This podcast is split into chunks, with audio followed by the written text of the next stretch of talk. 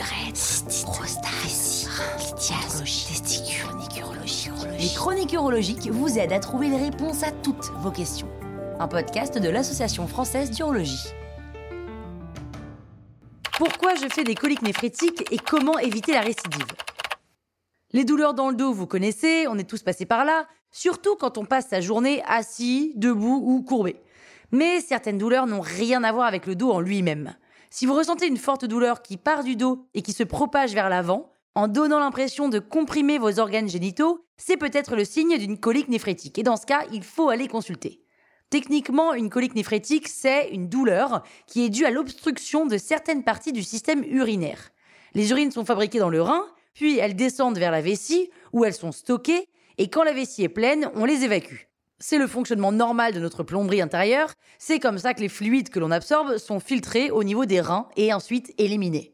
Les coliques néphrétiques arrivent quand la partie de la plomberie qui se situe entre le rein et la vessie est obstruée et que l'urine ne peut plus descendre vers la vessie.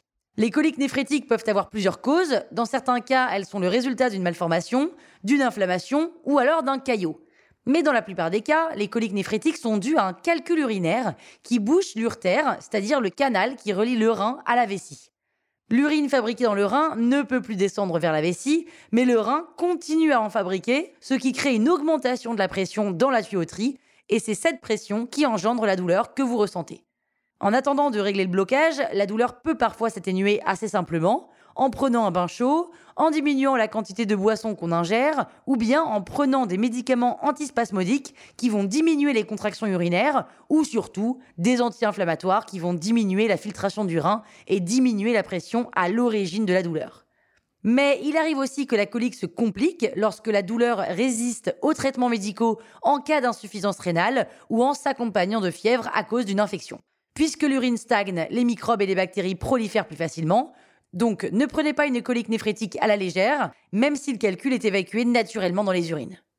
D'ailleurs, est-ce que c'est normal d'avoir des calculs? Eh bien non, justement. Et c'est aussi pour ça qu'il faut consulter. Dans 20% des cas, il peut y avoir une maladie sous-jacente qui menace les reins et il faudra alors la dépister pour pouvoir la traiter. Mais dans 80% des cas, les calculs sont dus à nos habitudes alimentaires. Plus précisément, à un excès de minéraux ou à une concentration trop forte de minéraux dans les urines.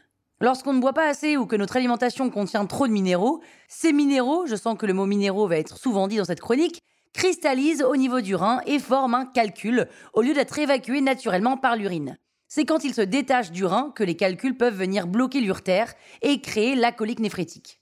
Si c'est votre cas, il faudra probablement changer vos habitudes alimentaires après une colique néphrétique et c'est aussi comme ça qu'on évite la récidive.